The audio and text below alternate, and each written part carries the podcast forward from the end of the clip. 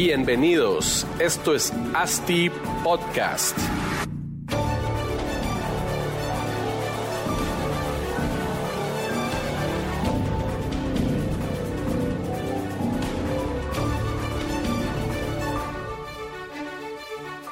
Bueno, sean todos bienvenidos a otro episodio de ASTI Podcast, episodio número 65.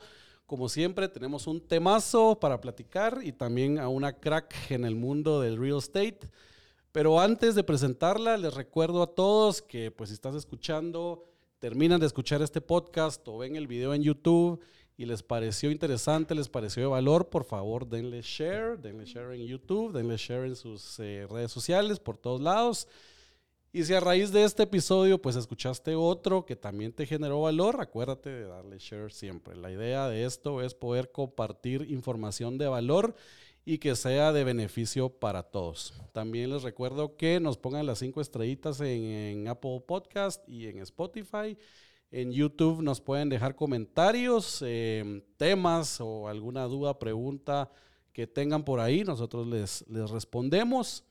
Y bueno, ahí están con los anuncios. En esta ocasión tenemos, como les dije, a una crack del mundo inmobiliario, alguien que trae las ventas en la sangre, encargada de dirigir, crear estrategias de comunicación y mercadeo basadas en la experiencia del cliente. Bienvenida, Alessandra Loza, ¿cómo estás? Bien, gracias Marcos, gracias por la invitación, pero decime Sandy, por favor. Sandy, sí, sí, sí. No, pero Alessandra es su nombre para que la conozcan de, Nombre completo. Eh, Sandy, muchas gracias otra vez por habernos acompañado el día de hoy, por hacer el tiempo de venir.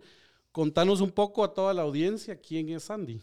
Ok, bueno, em, yo llevo cinco años trabajando en Urbop y a lo largo de estos años nos hemos empezado a especializar para entender qué es lo que necesita el cliente, qué es lo que quiere el cliente, qué es lo que le hace sentido y cómo generar una experiencia alrededor de eso. Antes de, trabajar en Urbop estuve muchos años en la MUNI, entonces la parte de entender cómo funciona la ciudad y, el urbanismo y la importancia de generar comunidades, em, pues fue una experiencia que me ayudó muchísimo después a entender cómo desarrollar un mejor desarrollo inmobiliario. ¿verdad? De nada nos sirve estar detrás de paredes si no nos metemos con la ciudad y no formamos parte de la ciudad. Y lo mismo pasa con la experiencia. De nada nos sirve vender si no entendemos las emociones y, las experiencias que necesita el cliente. Y como todo, crearle valor al cliente que está comprando nuestro producto, cómo nosotros podemos conceptualizar algo que le va a encantar a ese mercado objetivo, ¿verdad? Yo creo que un poco por ahí se basa todo el tema de, de Customer Experience Management, ¿verdad? Creo que, que ese es tu expertise, es el tema que que los que vieron el título del podcast pues saben a que esto vamos a platicar. Entonces, Sandy, tal vez pues la pregunta más básica e inicial sería ¿qué es Customer Experience?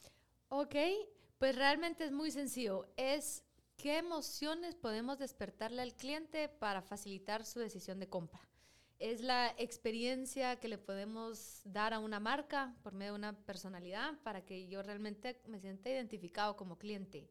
Em, Puede ser un producto muy sencillo desde un servicio o algún atuendo o un edificio. Todos necesitan tener cierta personalidad para que yo quiera formar parte y, tenerlo. Si es un producto vacío que no me genera ninguna emoción, ¿por qué lo iba a querer comprar? Claro, siempre, pues cualquier producto, esa es la idea, ¿verdad? Que genere, que genere una emoción y, y, por ahí pueda decir, ah, este, este, este producto sí me gusta o esta marca sí me gusta. Cuando hablamos puntualmente de desarrollo inmobiliario y mencionaste ahí, pues, generarle como la experiencia al producto o que esté ligado a la marca. No sé si, si, si me voy a explicar bien, pero como que pensando en, en, los desarrolladores inmobiliarios que hay en Latinoamérica y en todo el mundo que nos escuchen. la estrategia que tú les dirías, eh, trabajen en, en, la experiencia de cliente basados en, en, tu marca, como que hagan crecer la marca de la desarrolladora y como que impregnen todo a los productos que hacen o es como trabajado por proyecto?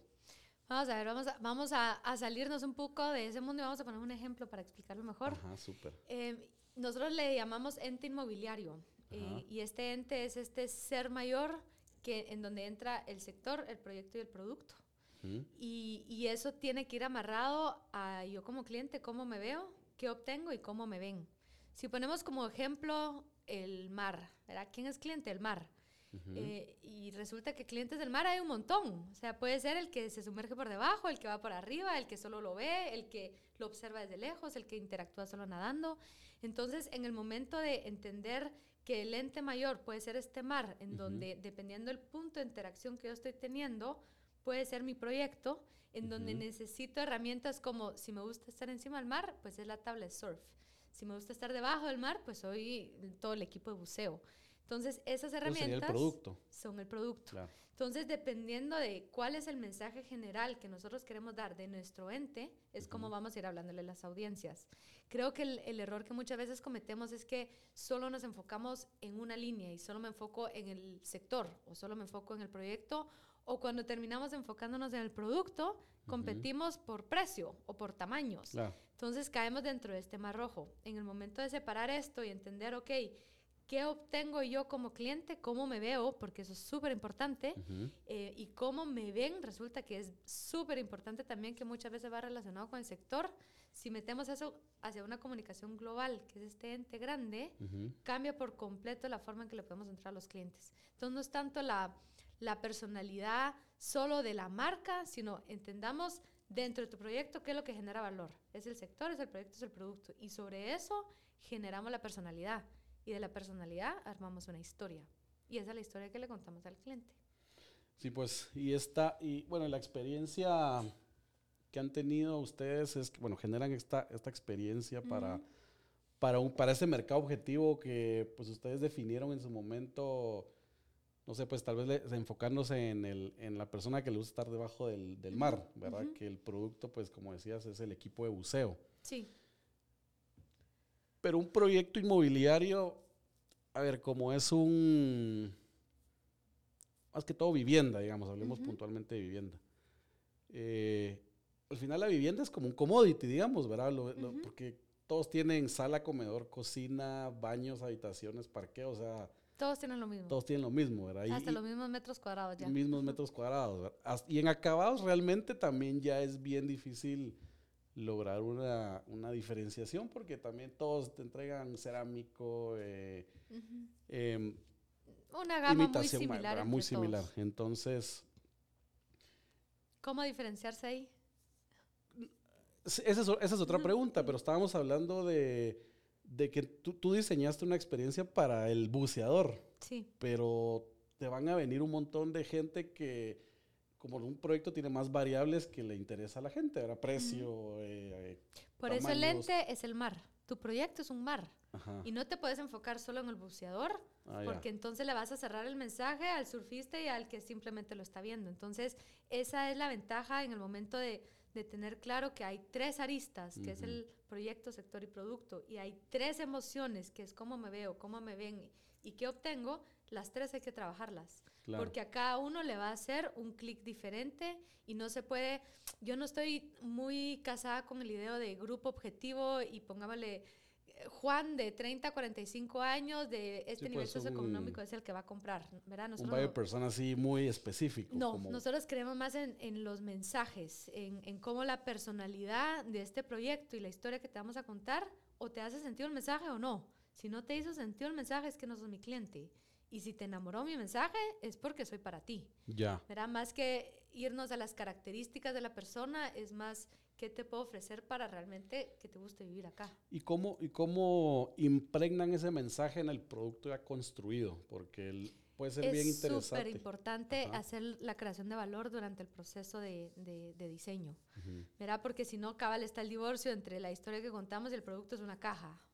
No, no, no, puede pasar. Entonces, muchas veces lo que hacemos con nuestros clientes es que si nos involucramos en la conceptualización para que se vea reflejado. Entonces, eh, que se vea reflejado desde el, desde el entorno, desde las amenidades, desde la forma en que se presentan los colores, eh, lo que refleja ser el edificio y muchas veces también las partes de adentro, de cómo, cómo se presentan los espacios, ¿verdad? Que, cómo hacemos soñar al cliente con los espacios. Ahora vámonos una, una, un poco más atrás, porque cuando el ideal de un desarrollador es quiero hacer un proyecto de este tipo en tal lugar y de tal precio, bla, bla, bla, pero muy difícil que todas las variables se alineen para lograrlo.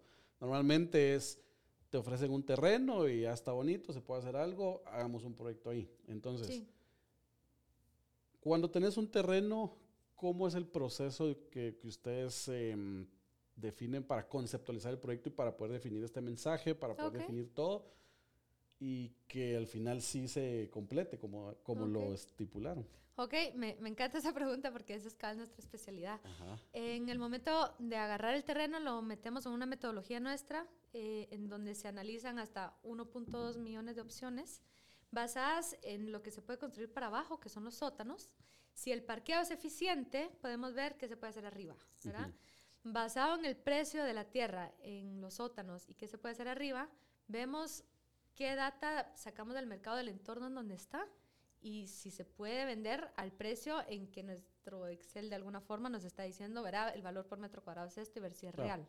Me debes, eso cuadra, entonces ahí ya podemos empezar a entender, ok, el cliente que le gustaría vivir acá necesita estas características y empezamos a meternos mucho a la historia para entender esto es lo que está ofreciendo el mercado, que esto es lo que no hay y empecemos a buscar lo que no hay para empezar a ofrecerlo.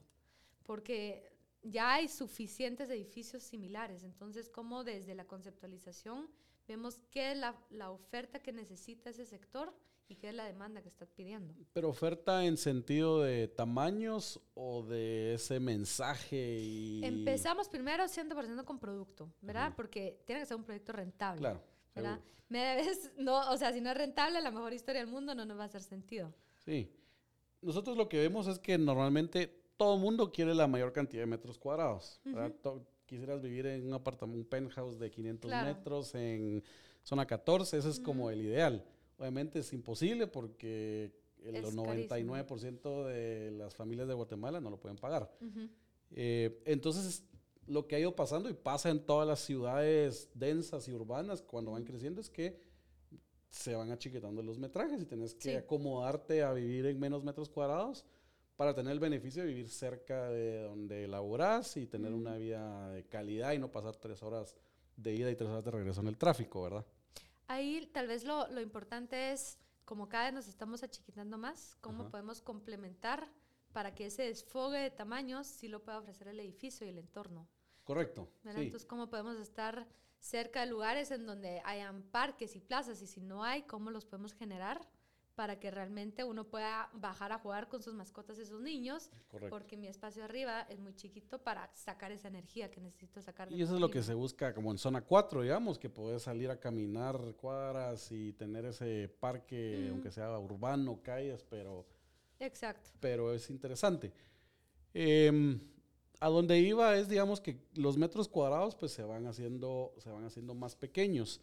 Y como que las, vamos a regresando al, tema como de cómo generar em, la experiencia o la en la conceptualización del producto que están haciendo desde el inicio, que ya definieron el producto, ahora hicieron más, más eh, apartamentos pequeños para que el modelo financiero funcione, porque es lo que iba a mencionar. Nosotros, obviamente, todos quieren vivir en apartamentos grandes, pero para tener apartamentos grandes tienes que tener un precio por metro cuadrado muy bajo para que sea accesible a los clientes. Exacto. Como no se puede, tienes que ir achiquitando metros cuadrados, subiendo el precio por metro cuadrado y hacer que, que, el negocio sea viable. Si, si, no hay negocio viable, no hay, no va a haber nada. No hay proyecto. Entonces, ya definiendo pues tamaños, producto, precios, etcétera, etcétera, cantidad de habitaciones que necesita el, el, el mercado ahora toca decir, bueno, a quién le vamos a vender y cuál es el mensaje que vamos a vender.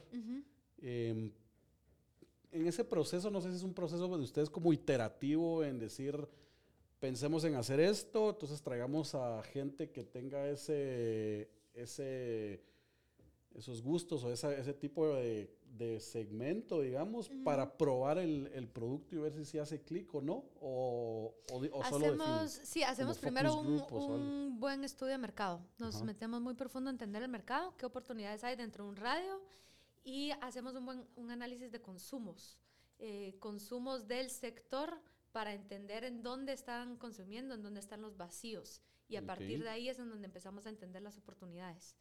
Em, y, y, muchas veces la, la, personalidad que le queremos dar al producto va a ser esa carencia de oportunidades que hay en el sector para que se vuelva un atractivo.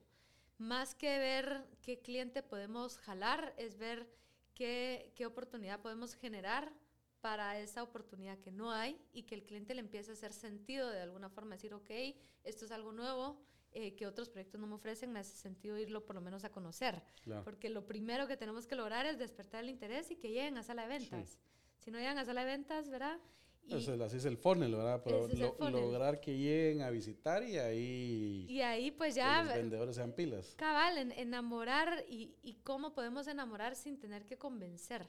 Esa es de alguna forma nuestra meta, ¿verdad? Como ya, y por eso nosotros ya no le llamamos salas de ventas, sino creamos centros de experiencia claro para que haga sentido toda esta historia que estamos contando y que el cliente en el momento que llega diga, esto es, aquí quiero estar. sin pues. que el vendedor tenga que estar al día siguiente preguntando, ¿y qué le pareció la propuesta? Claro, que sea él el que te diga. Cabal, ¿verdad? ¿Y cuándo me lo dan? ¿Y cuándo? Sí, cabal. ¿Y dónde reservo? ¿Verdad? ¿Cómo podemos romper de alguna forma que la transacción sea más natural y no tan forzada? Claro. Eh, y eso pues se logra. Ideal, ¿verdad? Que, que yo creo que y por eso también antes, una de las primeras era, muchos compradores te compran, no a ciegas, pues, pero, pero, pero es más fácil porque la, el, la marca del desarrollador pues ya tiene experiencia y ya saben que es alguien de confianza, ¿verdad? Porque yo creo que para un producto como el que vendemos nosotros, que es pues high ticket, ¿verdad? Y tal vez la única inversión que van a hacer estas familias en toda su vida, comprar algo tan caro a 30 años de...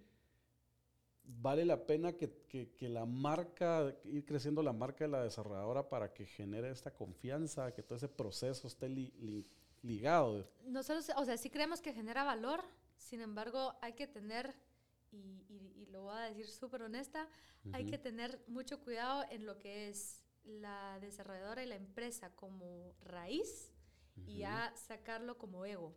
Muchas veces nos perdemos que empezamos a sacar la empresa como ego, de miren todo lo que he hecho, y eso realmente no le genera valor al cliente. El cliente lo que quiere saber es, llevas trabajando tanto tiempo y tu experiencia a mí me va a dar un mejor producto.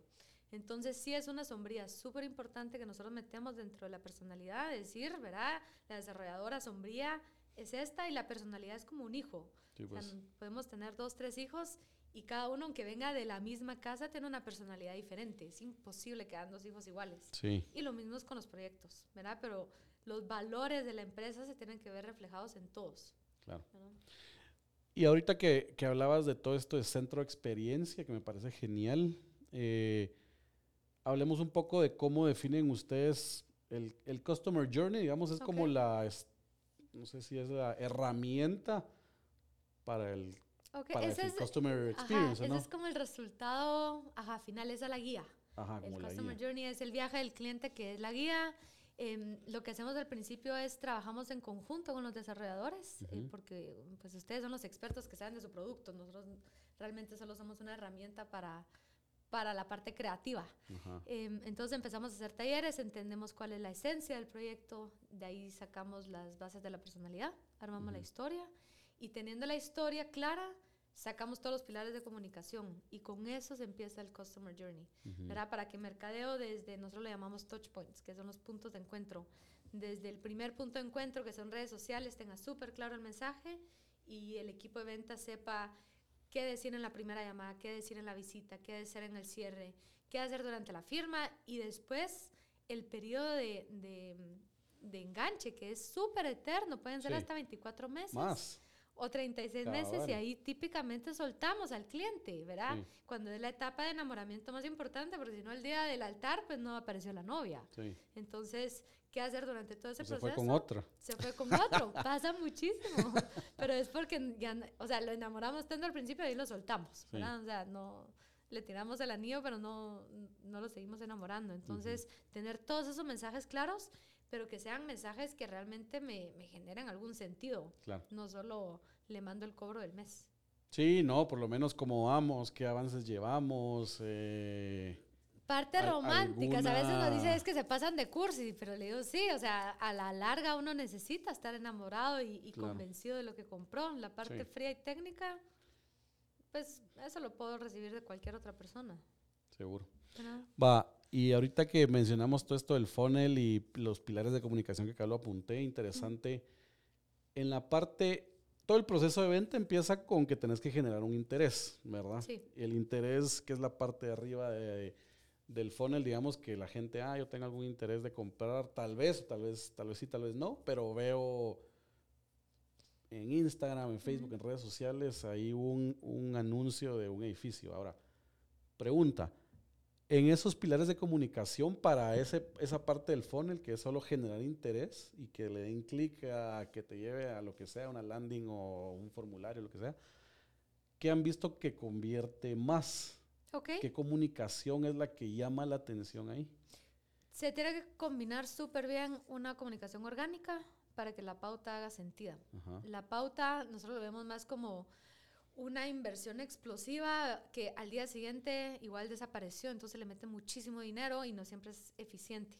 Entonces le estamos apostando mucho más a la orgánica. Em, en la orgánica es donde contamos la historia, donde metemos toda la parte romántica, en donde se mete cierta información del edificio, pero es más como el estilo de vida que vas a llegar a tener ahí. Ujú, En la pauta sí tiene que ir un poco más técnica, porque si no el cliente se confunde y, y de ahí cree que ¿verdad? somos Que restaurante o vendemos flores o ¿verdad? Sí, Entonces, o eventos. O eventos, si pongo como ejemplo un proyecto que tenemos en, en zona 1 que es Salomé, en la parte orgánica enseñamos todo lo que pasa en el centro, eh, los eventos culturales, la historia detrás de Salomé, el centro de experiencia, contamos esa parte. En la parte técnica vendemos el vecindario y el proyecto de uso mixto. eh, y cada tanto metemos las plantas, pero verá de dos, tres, cuatro habitaciones, pero lo evitamos al máximo Claro. para no caer, porque si no el, el cliente simplemente ya no lo ve, ya es un proyecto más que pasa percibido. Entonces, ¿Y cómo les ha funcionado?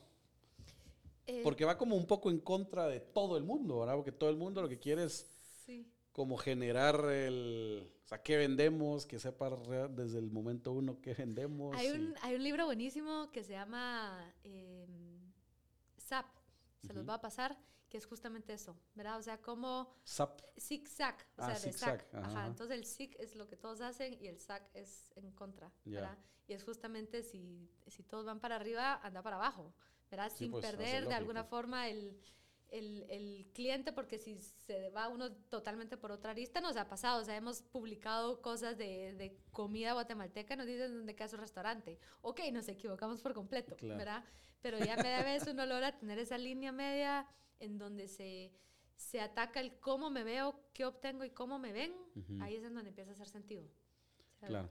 Cómo, cómo amarro esas emociones a cómo me veo yo en un sector y, y qué obtengo yo del producto por estar en ese sector. Y en redes, la verdad es que es bien complejo llegarle a todos, o sea, que el mensaje sea directo a todos, porque hasta aunque pongas la planta, hay gente que pregunta por otras cosas. Sí, total. Pones la planta y dice zona, no sé, pro- proyecto en zona 1 y, ¿y este proyecto dónde está? Ajá, Ah, clásico. ah. Pero lo- nosotros sí nos estamos saliendo muchísimo de las redes em, y estamos regresando más a, a- a trabajo de, de calle, ¿verdad? Em, cómo, cómo tener más esas interacciones directamente con el cliente.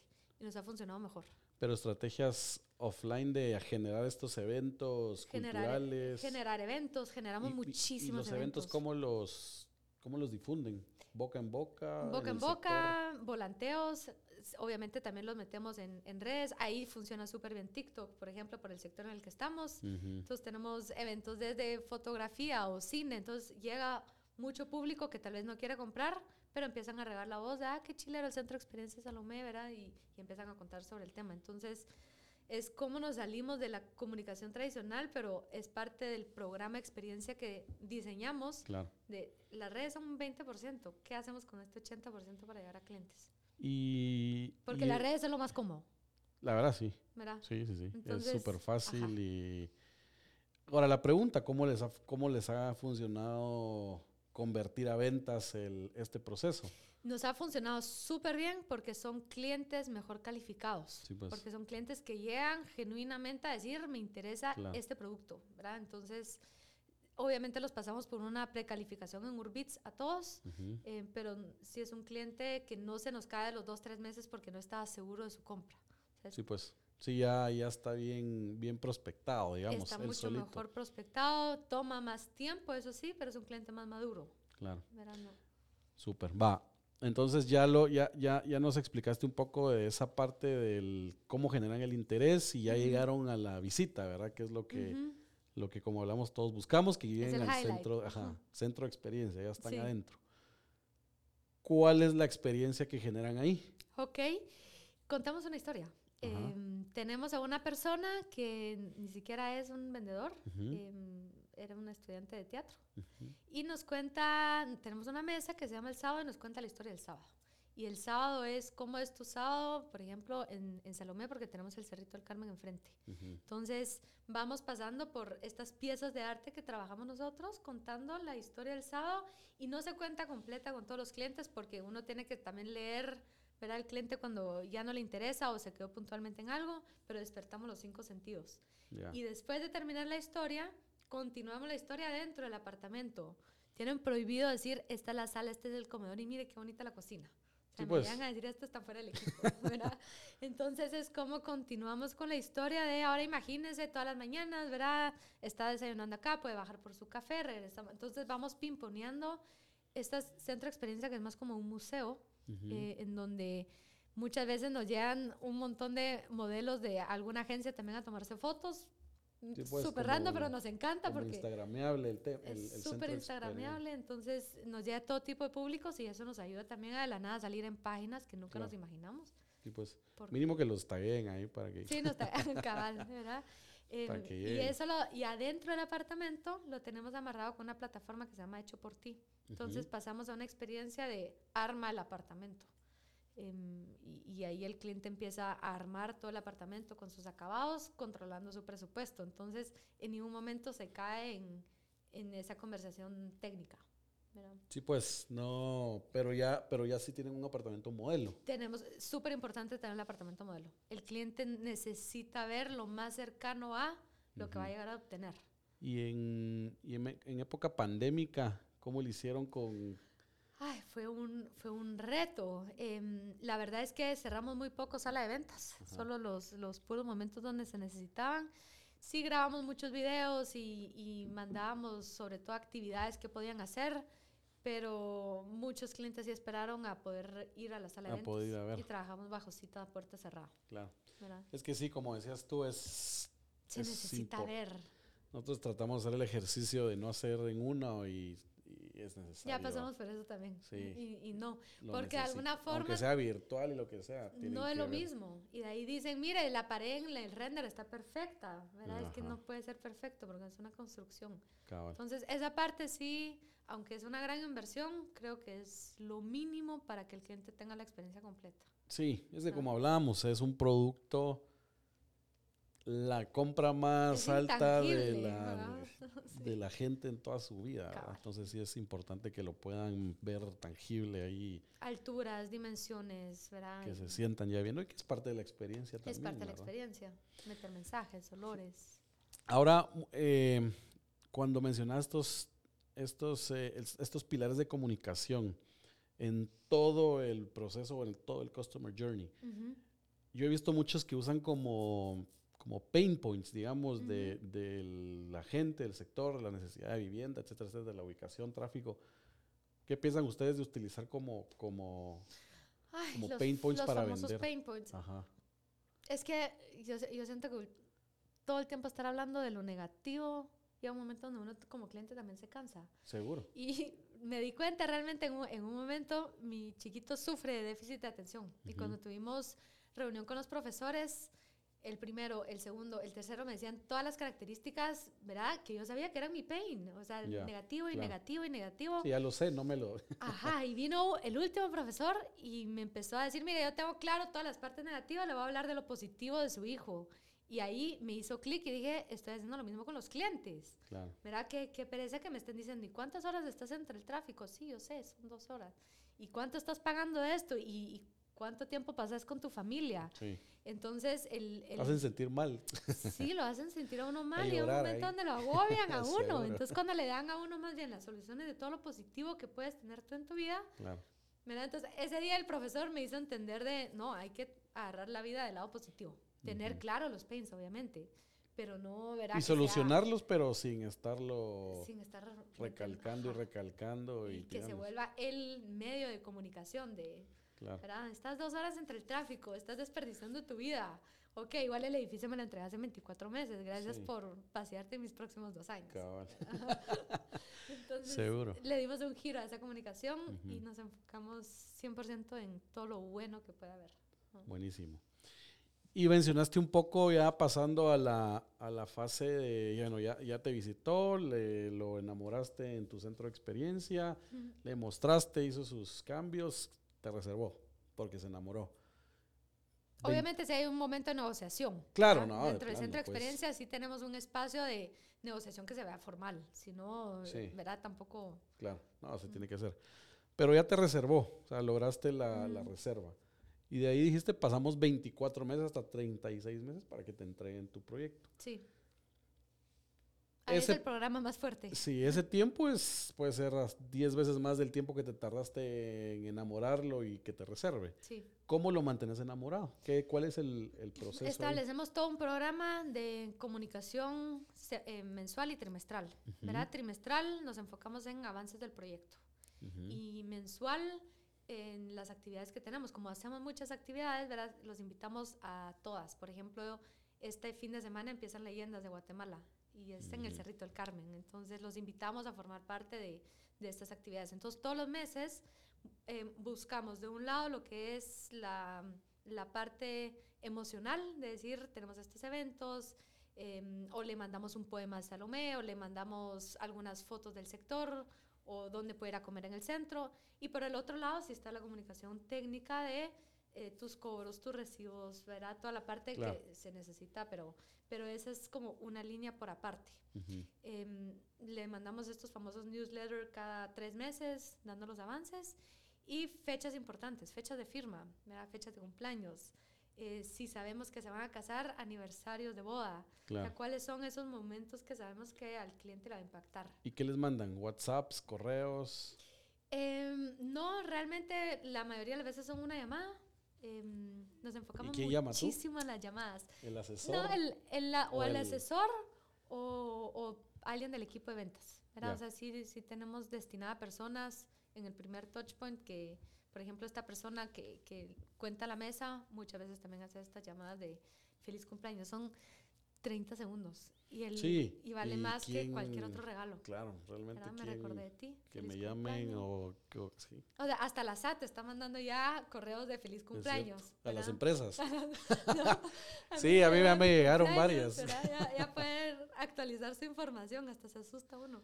Pero la mayoría de veces son llamadas, si no contestan, tenemos tarjetitas que les mandamos, detalles, ¿verdad? No, no es el costo del regalo, sino el, el detalle, el amor que uno le pone detrás. El cliente lo siente. Sí, nosotros hemos intentado, pero siempre se cae como si es, es- al final sí es un tema de estructurarlo y cumplirlo y designar responsables de llamar y que no se te pase una, de tener bien Mucho calendarizado. se puede actualizar, em, automatizar. Automatizar. Que es, o sea, hay correos que nosotros tenemos automatizados. Em, pero sí, así como tenés el equipo de ventas, hay un equipo de postventa. Y me toma más tiempo dirigir el equipo de postventa que el de venta. Porque, Es que es cabal, es más, es, es más Ahí. complicado, más tiempo, lleva más... Bueno, cabal. Media vez entra uno en el flow, ¿verdad? Es, es bastante sencillo, pero sí tener los programas listos de, de qué actividades, qué mensajes, qué hacer. Ahorita viene Navidad, qué vamos a hacer para Navidad. ¿y cuánto antes van...? Un trimestre. No, O sea, pues, tenemos el planeado trimestre planificado. el, el año completo con los mensajes. ¿verdad? Eh, Ese Claro. trimestre el mensaje del core va a ser este. Ujú, Y, y siempre un trimestre antes ya tenemos el programa listo, Súper. que ha sido un reto. ¿Y, y, y ustedes miden toda esta experiencia con lo los medimos. clientes, con los que sí reservan, con los que no reservan? ¿Cómo, cómo se maneja todo esto?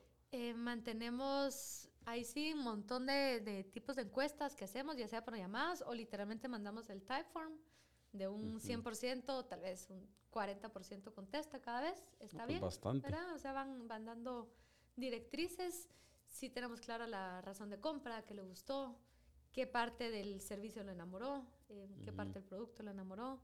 Y últimamente hemos sacado también, queremos conocerte mejor, entonces hacemos preguntas tipo, ¿eres Samsung o iPhone? y ahí vamos entendiendo, ¿verdad? ¿Qué, qué, qué le gusta más a nuestro cliente o cuál es tu restaurante favorito? Em, y vamos como entendiendo cuáles son sus tendencias y, y, aspiraciones para meternos dentro de nuestra línea de comunicación. Entonces, no, no es solo sobre nosotros, sino que nos volcamos mucho al cliente. ¿Y si han visto que el cliente, pues como tendencia, que sí sigue alguna línea similar los clientes que le reservan por proyecto? O? Sí. Eh, nuestro cliente, por ejemplo, en zona 1 es un cliente muy culto, entonces por eso le metimos uh -huh. tanto de la historia, pero claro. al principio como equipo teníamos clara la historia, pero no tanto, y resulta que el cliente nos venía a contar a nosotros la historia.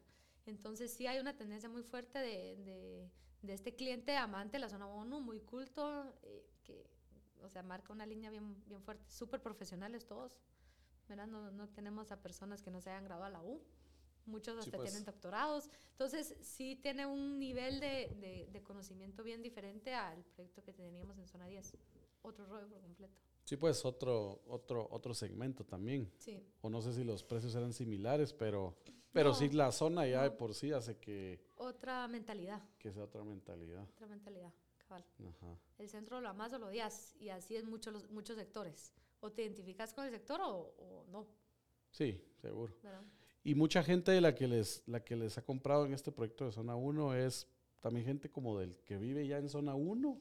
Muchos, muchos viven cerca, muchos Ajá. trabajan en Zona 1. La mayoría trabajan en Zona 1, entonces el, el, poder vivir a walking distance de su trabajo, qué sueño, ¿verdad?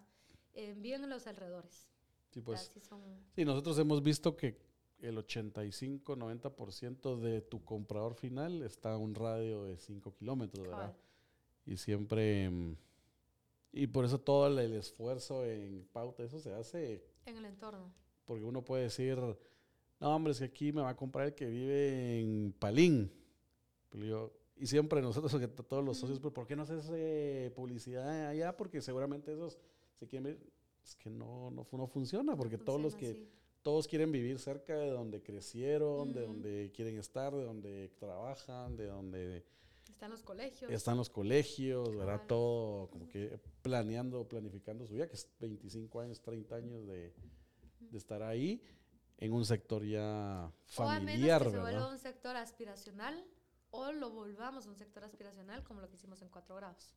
Ajá. Entonces, sí, pues re, re, reconfigurar una zona esa es, esa, esa, es como la, la parte en donde creemos que podemos dar mucho en el que, cómo me ven, es cómo desarrollamos el proyecto, porque alrededor de Mira, en zona 10, no había nada. Claro. Y el hecho de haberle puesto la plaza levantó la plusvalía del sector. Seguro. ¿verdad? Entonces, creo que ahí sí depende mucho de los desarrolladores, de qué le dan el entorno para poder generar más atracción del sí, cliente. Sí, cabal hablábamos en el episodio pasado con, con Juan y Manuel Schorak de que pues ellos el, su, su objetivo en diseñar es crear ciudad. Sí de que todo tiene que ir pensado en que genere ciudad y que no sea estos edificios egoístas, le llaman, que, sí, que estén cerrados y que no estén aportando nada, sino que se abran a la comunidad, mm. que, que genere esto, pues generar plusvalía, de que tal vez ahorita te ves como el, el raro porque hiciste esta plaza y no hay nadie más, pero en 10 años, cuando los demás mm. terrenos se van desarrollando y vayan uniéndose, eh, puchica va a ser otra otra vida de la gente que... que se vuelve más por, seguro el entorno. Se vuelve más seguro y, y esto que, que hablamos de los mm. pequeños parques, que desafortunadamente en Guatemala y creo que en muchos países de Latinoamérica, como que los tenemos que generar en los desarrolladores en terrenos privados, digamos, mm. porque no existen... No hay suficiente espacio público para eso. No hay suficiente espacio público. Pero ahí es en donde veo que como desarrolladores, de por sí, como iniciativa privada, somos pilísimas en Guate. Entonces, sí. ¿cómo podemos llevar a Guate al siguiente nivel tomando nosotros este tipo de acciones? Yo siempre iba a sacar el aeropuerto de aquí. Ay, no, bueno, eso, a tanto sí, no, no, no sé, ¿verdad? Tiene sus ventajas y sus desventajas, obviamente. Yo creo que es más, trae mucho más ventaja. Obviamente. Entonces necesitaríamos una vía alterna, porque si no, depender de la Roosevelt para llegar a sí, un vuelo. No, no, no. Tiene, estaríamos... que, tiene que haber una, una un, un, sistema Ajá. funcional para llegar, que en todos lados hay, pues. Eh, aquí se tendría que generar algo, algo similar, pero, pero imagínate poder utilizar esa área sí. como parque central. La y... MUNI en su momento hizo un, análisis de eso. Sí, lo vi. Planificación urbana, lo vi, se veía espectacular Pero sí, se necesita por lo menos un tren rápido que lo lleve a uno y no depender del carro, definitivamente. No, eso es lo, lo, lo peor que, que Sí. podemos hacer. Cabal, si no. ya Por todos ya no lados tenemos que, ir en, tenemos que ir en carrito. Sí. Em, tal vez de las últimas preguntas que te tengo es estos, estos, estos momentos de impacto que son los que tenés que generar para, para el proceso de venta. Como que cuál es la clave para generarlos. ¿Qué, qué? Es que no, no hay, no hay fórmula secreta. Ajá. Y, y, A ver, es- esperaba que sí. No, realmente no hay y, y se lo digo siempre a, a mis clientes con los que estamos trabajando y es que el Customer Journey es un ser vivo, entonces no se puede em, de alguna forma decir, ok, este es el Excel, esta es la programación anual y, y nos fuimos. Tenemos que estar en comunicación, mercadeo y ventas Claro. semanal, de ir viendo, esto funcionó, no funcionó, si sí funcionó, sigamos, si no funcionó, cambiamos y hay que ser bien dinámico eh, en, en tener la capacidad de cambiar por completo el material si no está funcionando Claro. y no tardarse tres meses, ¿verdad? Entonces, nosotros, por ejemplo, mercadeo, tengo dos personas in-house. No me ha funcionado trabajar con gente de afuera eh, esta etapa de la generación de contenido porque constantemente estamos cambiando e innovando. Y lo que funciona, ahí se queda tres meses y después vamos viendo si vale la pena cambiarlo, ¿verdad? Eh, sí le, le doy muchísima capacitación al equipo de ventas. Todas las semanas vemos o algún abstracto del libro, algún capítulo, o les paso tipos de quizzes y exámenes, podcast, de Como todo para abrir la mente, ¿o qué? para, para darles herramientas Ideas. para salirse y entender por qué es importante realmente asesorar al cliente y, y no atosigarlo. Entonces, que sepan de finanzas, que sepan del FHA, em, que sepan de lo que es un cierre de venta, herramientas, entender el lenguaje del cliente. Entonces, Ujú. creo que esos son más herramientas que me han funcionado en conjunto de mercadeo, porque muchas veces volteamos a ver solo mercadeo Sí. y venta siempre dice, es que el lead no es bueno, entonces no logré llegar a meta. Entonces, eso, es- Claro, eso no la puede pasar, clásica. ¿verdad? La clásica. Entonces, es cómo se trabaja en conjunto, pero el mayor esfuerzo se lo ponga el equipo de ventas. Y leer muchísimo. Ahí está la fórmula. es- Hacer leer al equipo de ventas. Obligarlos. Eh, literal, imprimo las hojas, se las mando una noche antes para mañana tienen que tener esto y comprobación de lectura al día siguiente. Puro colegio. Puro colegio. Qué risa. ¿verdad? Pero si no, si no, no lo hacen. Y cuando Sí. lo tienen dicen, wow, qué nave. Obvio, pero Sí, pues, entonces hacerlo, no, pues, sí. ¿verdad? Que Entonces, salga de ti. sí. Mira, y las ventas inmobiliarias, ¿crees que es un tema así bien emocional o racional al final? Toda venta es emocional. Sí. Siempre vamos a tener un lado racional, obviamente, porque es mucho dinero el que estamos hablando. Pero si no, no, si no hay una conexión con los sentimientos, no compramos. Claro. O sea, y puede ser desde un dulce, un zapato, o una casa, un carro, un reloj. Siempre hay algo que es el cómo me veo, cómo me ven y qué obtengo. Hasta, hasta cómo huele, ¿va? Que muchos dicen que, que Todo. si llegas y sentís el olor que sentías en tu casa, te enamoraste y dices, a la gran, aquí me siento como en Total. casa. Por ¿va?". ejemplo, en, en la mesa de experiencia en Salomé tene- tenemos un pequeño comal en donde le metimos un montón de cítricos. Y cuando Ujú. llega el cliente le preguntamos, ¿a qué le recuerda?